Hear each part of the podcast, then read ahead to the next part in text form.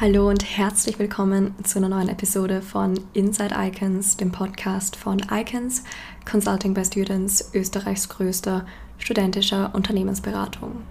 Mein Name ist Fiona, ich bin Studentin der Uni Wien am Institut für Ostasienwissenschaften und darf dieses Semester bei Icons in Wien das Marketing Department leiten. Und neben mir, das sitzt auch schon unser heutiger Gast, auf den ich mich besonders freue. Als weiteres Icons-Mitglied durfte ich ihn nämlich auch bereits auf persönlicher Ebene kennenlernen. Neben mir sitzt der Peter und Peter und ich, wir werden heute über Kybrein sprechen. Haben gerade auch schon mit unserem Kybrein Cider angestoßen. Für alle, die es vielleicht noch nicht kennen. Kybrein wurde vor einigen Jahren von Peter, seinem Bruder und dessen Freundin gegründet und hat es geschafft, vom Bauerntrunk, wie Peter das selbst so gerne bezeichnet, zum weltbesten Cider zu werden. Kybren hat nämlich vor kurzem in Frankfurt den World Cider Award für sich gewinnen können und ist unter anderem auch durch die österreichische Startup-Show 2 Minuten 2 Millionen oder auch zahlreiche Medienberichte, die es bereits über euch gibt, bekannt ja, wer und was dahinter steckt, ähm, wie man sich in einer doch sehr kompetitiven Branche durchsetzen kann und vielleicht auch welche Schwierigkeiten damit verbunden sind als, als junge Unternehmer. Darüber werden wir heute sprechen. Aber ich würde sagen, bevor ich jetzt weiter aushole, Peter, vielen Dank, dass du heute hier bist. Magst du uns nicht vielleicht selbst kurz etwas über dich erzählen?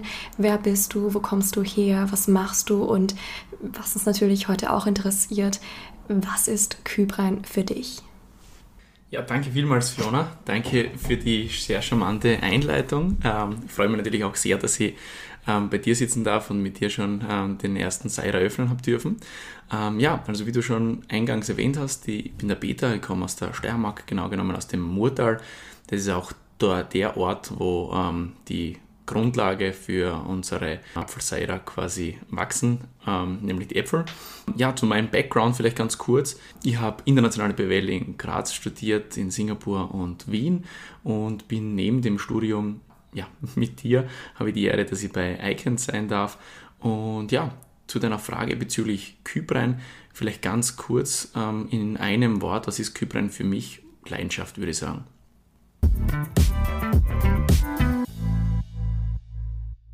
Unseren Zuhörerinnen und Zuhörern ist es wahrscheinlich eh schon bekannt, dass wir da immer mit einer einfachen Fragerunde anfangen, ähm, um dich noch ein bisschen besser kennenzulernen. Und dann würde ich dir einfach mal die Fragen stellen und du probierst recht schlüssig zu antworten. Was würdest du sagen, ist denn das Beste bei dem, was du machst? Das Beste an meinem Beruf ist sicher, dass es sehr schnell sichtbar wird, was man geleistet hat. Ähm, sprich, wenn du die, Etikette veränderst, wenn du ähm, in einem neuen Lokal gelistet bist, ist einfach cool, weil du gehst dann zwei Wochen später in dieses Lokal etwas trinken, ähm, grinst die Kundinnen und Kunden an und ähm, sie wissen nicht, warum du sie angrinst und das ist meistens, weil sie den Cider trinken und aber oft nicht wissen, dass mehr dahinter steckt und das ist dann einfach ähm, spannend zu sehen. Und da gibt es noch ganz viele andere Gründe, aber auf jeden Fall einfach die schnelle ähm, Sichtbarkeit von dem, was man geschafft hat. Wie gestaltest du deine Freizeit? Ja, ich muss sagen, in letzter Zeit habe ich recht wenig Freizeit gehabt. Das war sehr viel Arbeit ähm, in allen Belangen. Aber grundsätzlich verbringe ich die Freizeit am liebsten mit Sport, am besten in den Bergen. Ähm, und ja, in der Kombination aus Ausdauer und Kraftsport eigentlich. Hast du einen Lieblings-TED-Talk und wenn ja, welcher ist das? Mhm. Ja, es gibt mittlerweile schon echt eine große Bandbreite an verschiedenen TED Talks und es ist echt ein Mehr, das man kaum mehr überblickt. Aber wenn ich mir jetzt einen aussuchen müsste, dann wäre es der von Robert Waldinger, um, What Makes a Good Life. Der gefällt mir deshalb so gut, weil die Motive zu Erfolg und so weiter sind oft immer wieder ein bisschen oberflächlich konnotiert und bei dem ist es so cool, weil er einfach das auf den Punkt bringt dass am Ende des Tages es das Wichtigste ist, dass man ähm, gesunde, nachhaltige und integre Beziehungen zu Menschen pflegt. Was war dein größtes Learning im letzten Jahr? das größte Learning war sicher das, es gibt im Leben sehr viele ähm, verschiedene Baustellen bzw. Bereiche. Ich habe das mal vor sechs, sieben Jahren mal runtergeschrieben, was so die, die, die großen Säulen im Leben sind. Und allein wenn es nur ums Soziale geht, um die soziale Säule, wird das wieder unterteilt in Familie, Freunde, Partnerschaft und dann verschiedene ähm, Freundschaften und so weiter. Und was mir dabei vorkommen ist, du musst nicht immer überall 100% geben, um, um, um alles gut zu machen und du musst auch nicht auf jeder Hochzeit tanzen. Wir haben schon kurz angesprochen, aber worüber reden wir denn heute? Wir werden heute ähm, über die subjektiven Erfolgsfaktoren sprechen, die ich äh, für Kybren vorgesehen hätte, dass die aufgegangen sind. Und ja, auch über die Challenges äh, am, am Weg zu, zum weltbesten Seira. Und warum ist dieses Thema für unsere Zuhörerinnen und Zuhörer relevant? Ich denke, es ist relevant äh, aus mehreren Blickwinkeln. Zum einen gibt es sicher sehr viele von uns, die auch ähm, in einer kompetitiven Branche tätig sein werden eines Tages und dann auch etwas kreieren möchten. Und da ist es dann sicher nett, wenn man ein paar Tipps oder beziehungsweise ein paar Prinzipien verfolgt, ähm, die auch ich verfolgt habe. Ähm, ich habe die Weisheit selbst nicht mit Löffel gefressen, aber ein paar Sachen habe ich sicher nicht so schlecht gemacht mit dem ähm, Team, mit dem was ich mich umgehen darf. Und ähm, das zum einen und zum anderen auch, weil ich glaube, dass es ganz gut ist für die österreichische Landwirtschaft, auch dass man sagt, okay, man kann mit einer innovativen Idee in einer konservativen Branche trotzdem einen, einen interessanten Markt äh, beliefern und auch erobern.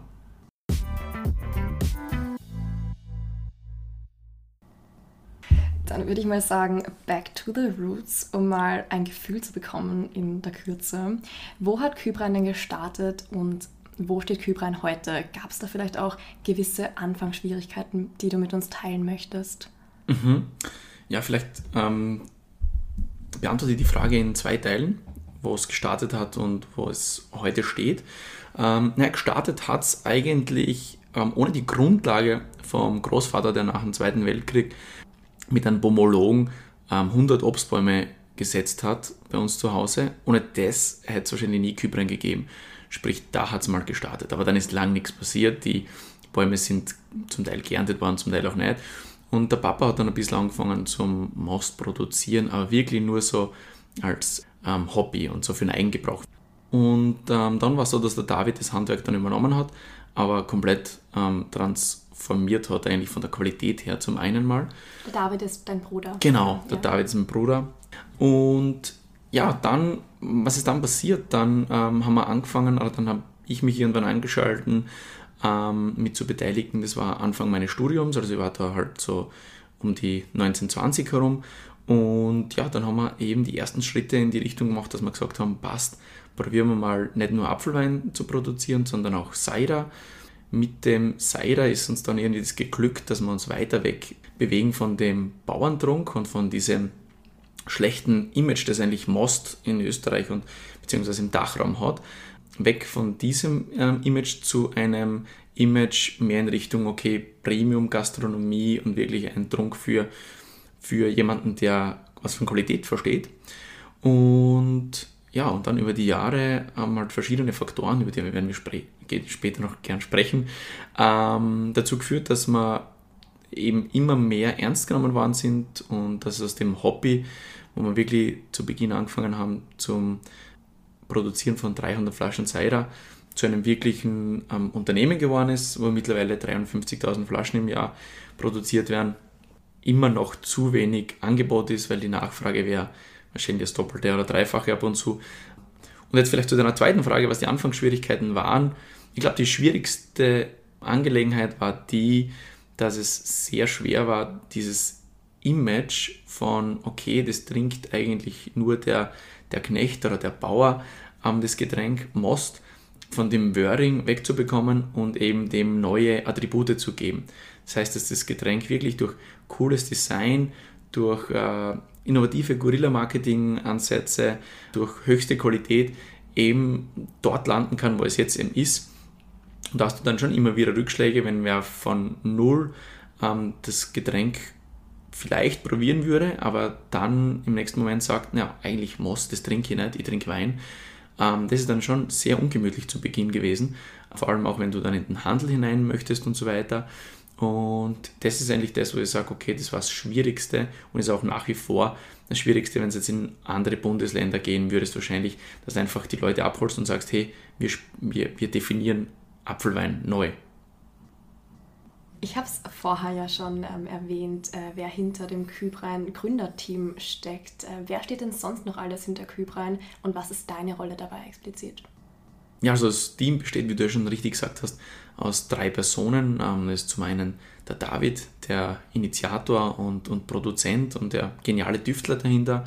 Ähm, die Freundin von David, die Beate ähm, und ich. Und ja, eigentlich, es ist natürlich in so einer kleinen Runde nicht so, dass es komplett abgegrenzte Rollen gibt.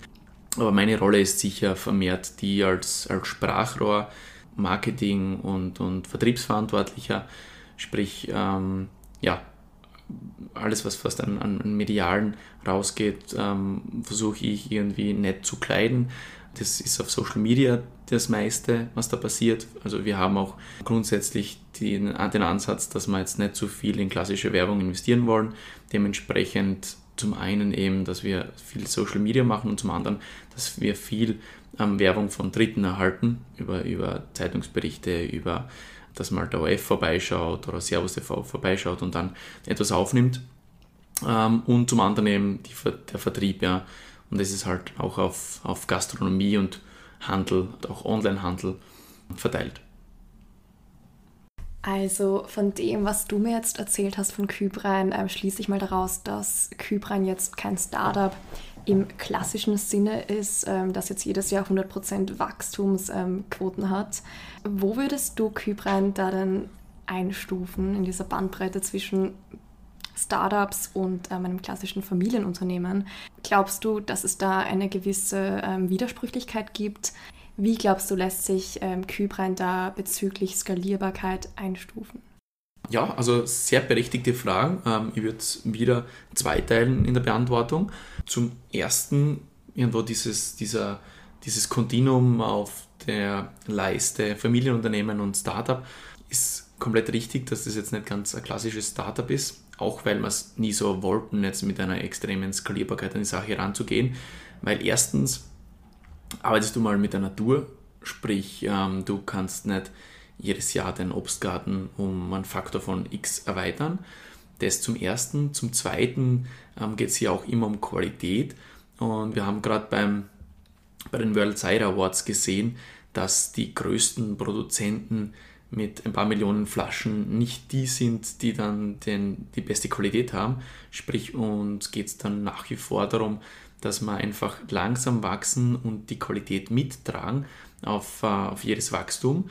Und zum Dritten ist es auch so, dass jeder, der hierbei tätig ist bei Kybren, ähm, immer daneben was anderes noch gemacht hat. Jeder von uns hat studiert und es war immer ein, ein Side-Business, das wir ähm, langsam wachsen haben lassen dementsprechend war es auch nicht die Idee, dass wir da jetzt von einem auf den anderen Tag ähm, alle unsere Kapazitäten reinstecken. Und wie du sagst, Familienbusiness natürlich, wenn man mit seinem Bruder und seiner Schwägerin zusammenarbeitet, ähm, hat es natürlich einen familiären Charakter, absolut. Dementsprechend würde ich es wirklich irgendwo in der Mitte einstufen zwischen Startup und Familienunternehmen. Genau. Ja, und zum Zweiten die Skalierbarkeit, sehr berechtigter Punkt. Ähm, wir haben eigentlich immer versucht, dass wir nachhaltig und organisch wachsen. Sprich, äh, wir haben dann nicht versucht, von einem Jahr von 10.000 Flaschen auf 70.000 Flaschen zu erhöhen. Einfach weil natürlich dieser, diese ganze Organisation und die ganze Struktur ja, und die ganze Qualität ja auch mitwachsen muss. Und wenn du mit deinen eigenen Mitteln wirtschaftest, dann ist es ja auch so, dass es einfach ein enormes Investment wäre, wenn wir sagen, ähm, wir kaufen 10 Tanks zu, die Heiden Geld kosten und gleichzeitig ähm, das auch mit, mit Etiketten, mit Flaschenkauf und so weiter. Dementsprechend haben wir eigentlich immer so ein Wachstum von 10 bis 20 Prozent jährlich gehabt und es war eigentlich super, deshalb, weil wir auch dann nachhaltig den Handel schon langsam aufbauen haben können. Wir haben dann immer mehr gewusst, okay, dieser AREC in der Region nimmt ähm, so viele Flaschen ab und dieser Gastronomiebetrieb ähm, macht einen Umsatz von 3000 Euro. Und dann hast du einfach ein bisschen mehr ähm, irgendwie Vorhersehbarkeit. Und damit hat sich dann auch die Nachfrage besser einschätzen lassen. Und ähm, dementsprechend war es auch nie Ziel, irgendwie da extremst, extreme Wachstumsraten voranzulegen. Und irgendwie so ein gesundes Wachstum von 10 bis 20 Prozent war sehr dankbar, weil die Qualität es gedankt hat, eben und für uns irgendwie ein Risikobuffer war und auch der Handel irgendwie nicht extremst penetriert werden hat müssen, was von dem her einfach ein sehr gesundes Wachstum, das uns jetzt sehr zugute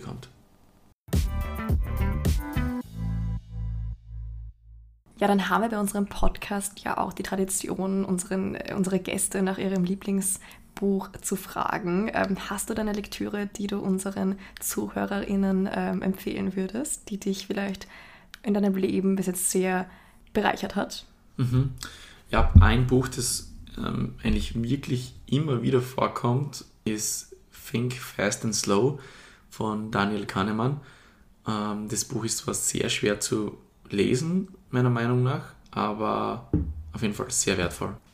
In dem Buch geht es eigentlich darum, dass unser Denken zum Teil fehleranfällig ist und dass es zumindest durch ein gewisses Bewusstsein von verschiedenen Denkabkürzungen und Heuristiken ähm, diese Fehleranfälligkeit eigentlich ein bisschen behoben werden kann.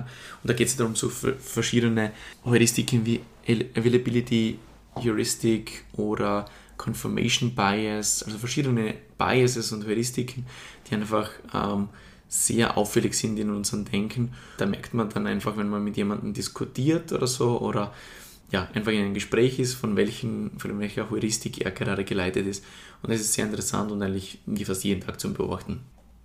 Danke ähm, für diesen Tipp. Ähm, für mich als Bücherwurm geht das natürlich ganz nach oben auf meine Liste. Ähm, warum würdest du jetzt sagen, dass dieses Buch ähm, für unser Publikum lesenswert ist? Würdest du es jedem empfehlen? Eigentlich würde ich es jedem empfehlen, weil man ist leider diesen Heuristiken und diesen Biases ausgesetzt. Es ist nun mal so. Es ist halt sehr oft so, dass man in einer sehr limitierten ähm, Zeit und mit limitierten Informationen Entscheidungen treffen muss. Sprich, keine Ahnung, was möchte ich als nächstes studieren oder ähm, wo sollte ich ähm, hinziehen oder so. Ähm, da habe ich einfach nie äh, vollkommene Information und dann ist einfach gut zu wissen, ähm, welche Biases mich zumindest ein bisschen ähm, tangieren und dementsprechend ist einfach gut, wenn man das Bewusstsein hat, ähm, dass man damit alle Entscheidungen richtig trifft. Äh, das ist nicht der Anspruch vom Buch, aber zumindest Bewusstsein zu schaffen.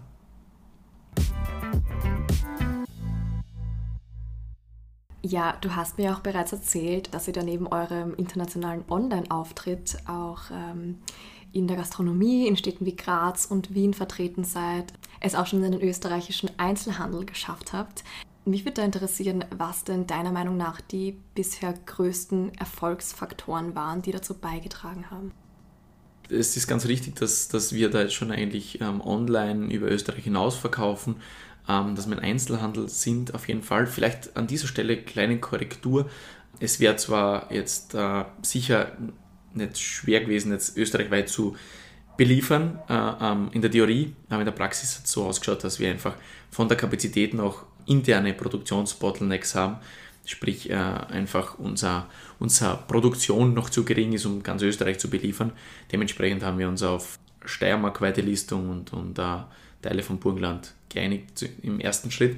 Aber natürlich möchten wir hier noch weitergehen, weil du jetzt gefragt hast, was die Erfolgsfaktoren sind. Ich sage mal, das mit Erfolgsfaktoren ist immer eine sehr, sehr schwere Geschichte, das einzuschätzen. Und auch das jetzt auf ein paar Dinge ähm, runterzubrechen, finde ich sehr schwer, weil wir alle kennen diesen Fundamental Attribution Error, sprich, dass wir ab und zu Erfolge uns selbst zuschreiben, ab und zu irgendwie der Umwelt. Und ich denke natürlich, so ein Erfolg ist, ist immer ein Zusammenspiel aus beidem. Aber wenn ich jetzt sage, was haben wir wirklich dafür getan, dass wir jetzt da, da stehen, wo wir stehen, dann würde ich es auf drei Punkte runterbrechen. Und das ist zum ersten die Qualität, über die haben wir schon kurz gesprochen. Die ähm, zeigt sich darin, dass einfach ähm, in der, im weltweiten Vergleich wir einfach an der Spitze sind und bei, in, in Frankfurt quasi bei den World Side Awards 120 Punkte von 120 ähm, abgeräumt haben. Dann das zweite ist das Marketing, war da, wo wir einfach innovative Guerilla-Marketing-Ansätze gehabt haben und es hat halt wirklich so angefangen und da muss ich so ehrlich sein, dass ich halt zum Beginn gefragt habe, oder Freunde gefragt habe, ob sie, wenn sie auf Urlaub sind, ähm, auf Flaschen mitnehmen können vom Cider und dann ein Foto schießen können. Und das haben sie dann gepostet und das habe ich dann regepostet und das ist dann über die Jahre immer so weitergegangen, bis einfach ein Trend entstanden ist, dass Leute sich einfach gern abfotografiert haben mit dem Cider und dass es einfach cool war, mit dem Cider sich irgendwie abbilden zu lassen. Jetzt nur um ein Beispiel zu nennen. Und ich muss sagen, Social Media ist halt für uns auch gewissermaßen das, das Marketing-Tool Nummer eins. Und zum anderen würde ich sagen, im Marketing, wenn jetzt Marketing nochmal runterbricht, ist es auf jeden Fall auch so, dass wir, wir immer sehr gute Beziehungen, beziehungsweise wir immer sehr gute Beziehungen gepflegt haben zu Medien, wie der kleinen Zeitung in der Region und und und. Und wenn halt einfach Dritte für die Werbung machen, ist das halt einfach irrsinnig kostbar. Das war auch auf jeden Fall eine sehr, wichtige, eine sehr wichtige Säule. Ähm, und zum Dritten natürlich der Vertrieb. Das war, ist eigentlich unsere größte Stärke, denke ich, der Vertrieb. Nämlich, es hat halt so angefangen, dass wir wirklich zu Beginn, weiß nicht, zwei, drei Kartons geliefert haben ähm, an, an einen Einzelhändler in der Region, der halt sehr einen regionalen Fokus gehabt hat, der halt Franchise-Nehmer war und der dementsprechend auch sein eigenes Sortiment pflegt und irgendwie das auswählt. Und das hat sich halt dahin entwickelt, dass die einzelnen AREG, Spar und so weiter, die jetzt Franchise-Nehmer sind und die quasi jetzt nicht der Zentrale komplett unterstellt sind, ähm, wirklich teilweise ein Shop-in-Shop-Konzept fast aufgebaut haben, wo einmal ein Meter Point of Sale nur von Kypern war, wo du fast ja nicht vorbeikommen bist. Und dementsprechend würde ich es quasi auf das runterbrechen. Das heißt, Qualität, Marketing und Sales, das waren so die wichtigsten Erfolgsfaktoren. Ja, danke für diese interessanten Insights. Einen Instagram-Nutzer würde da besonders interessieren, wie ihr denn euren ersten Partner akquiriert habt, wie da eure Erfahrung war. Mhm. Ja, einer unserer ersten Partner ähm, war einfach ein, ein Arik in der Region, der halt bisher schon regionales Joghurt vermarktet hat und regionale Nudeln und andere Lebensmittel und der halt einfach Vertrauen hat in, in, in Jungunternehmer. Der ist einer von denen, die jetzt wirklich so ein Shop-in-Shop-Konzept haben, wo du denkst, du bist in einem Kybren-Shop drinnen zum Teil, weil einfach so viele Produkte gelistet sind von uns. Das war so einer, der ersten. Und ansonsten ähm, in der Gastronomie ist es schon so, dass du zu Beginn einfach Türklinken putzt und einfach mal einen Termin ausmachst, mal gemeinsam verkostest. Und dann ist es halt mega schwer, wenn die noch keiner kennt und du nicht, nicht eine Marke bist wie Coca-Cola oder so, dass jemand darauf denkt, dass jetzt im Kunsthauscafé in Graz oder in Wien im Gasthaus deinen Cider bestellt. Und dementsprechend ist es dann sehr schwer, dass du zu Beginn mal das ganze Personal dort ein bisschen ähm, in die Richtung einweist, dass jetzt sie einen regionalen bzw. einen österreichischen Cider im Sortiment haben. Also das ist dann irgendwie so die, die nächste Stufe, die, die es zu bedenken gibt. Aber grundsätzlich waren die ersten Kontakte in die Richtung, dass man sagt, man hat Türklinken geputzt oder sich so interessant zu, äh, positioniert, dass äh, der Kunde auf einen zugekommen ist. Es gibt ja bekanntlicherweise ähm, in der Steiermark bereits sehr viele gute, qualitative Apfelwein- oder Mosthersteller. Wie würdest du denn jetzt den USP von Kybrein beschreiben? Wie hebt ihr euch von, äh, von der Masse ab? Ich glaube, es ist so diese Kombination aus Tradition und Innovation. Äh, wie du schon richtig gesagt hast, gibt es in der Steiermark unfassbar gute Hersteller von Apfelweinen und Cider. Das Problem hier ist häufig das, dass ähm, die über Buschenschenke von ihren eigenen Buschenschenken zum Teil ähm, verkauft werden und dass die jetzt nicht diesen, diesen Need haben, äh, in die Premium-Gastronomie oder den Einzelhandel komplett zu penetrieren. Das ist jetzt nicht von jedem das Ziel und dementsprechend ist auch ähm, oft die Aufmachung und das Design jetzt nicht so ähm, maßgeblich. Und ich denke, dass wir zum einen diesen Traditionseffekt erfüllen, dass wir verschiedene alte äh, Apfelsorten wie Kronprinz Rudolf, Landsberger Renette und, und ähnliche verwenden und auf der anderen Seite aber diesen modernen ähm, und, und Premium-Marketing-Ansatz verfolgen, das, glaube ich, macht uns besonders am Markt. Und ähm, was dazu kommt, ist, glaube ich, einfach diese extreme Bereitschaft, die ganze Zeit Stakeholder-Management zu betreiben. Und in einem ständigen Austausch zu sein mit seiner Zielgruppe. Und ich denke, dass viele andere etwas konservativere Betriebe ähm, in nicht so einem Austausch stehen wie wir über soziale Medien und über persönliche Kontakten. Ja, du, ich glaube, unser Publikum heute ähm, und ich inbegriffen sind da jetzt schon auf den Geschmack gekommen, endlich eines eurer Produkte, ähm, eurer Getränke zu kosten. Wo wird Kybrein denn zurzeit verkauft und was ist dabei euer stärkster Vertriebskanal?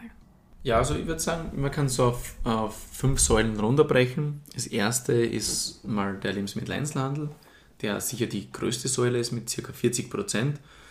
Und das würde ich nochmal so unterteilen in regionale äh, Lebensmitteleinzelhändler wie jetzt Unimarkt, Spar und so weiter und auch Feinkostläden, was auch ein ganz wichtiger Aspekt ist. Also ganz viele Menschen, die jetzt da einen Geschenkskorb haben möchten, gehen zu einem Feinkostladen hin und dort darf halt der Kybrensider nicht fehlen bei uns in der Region.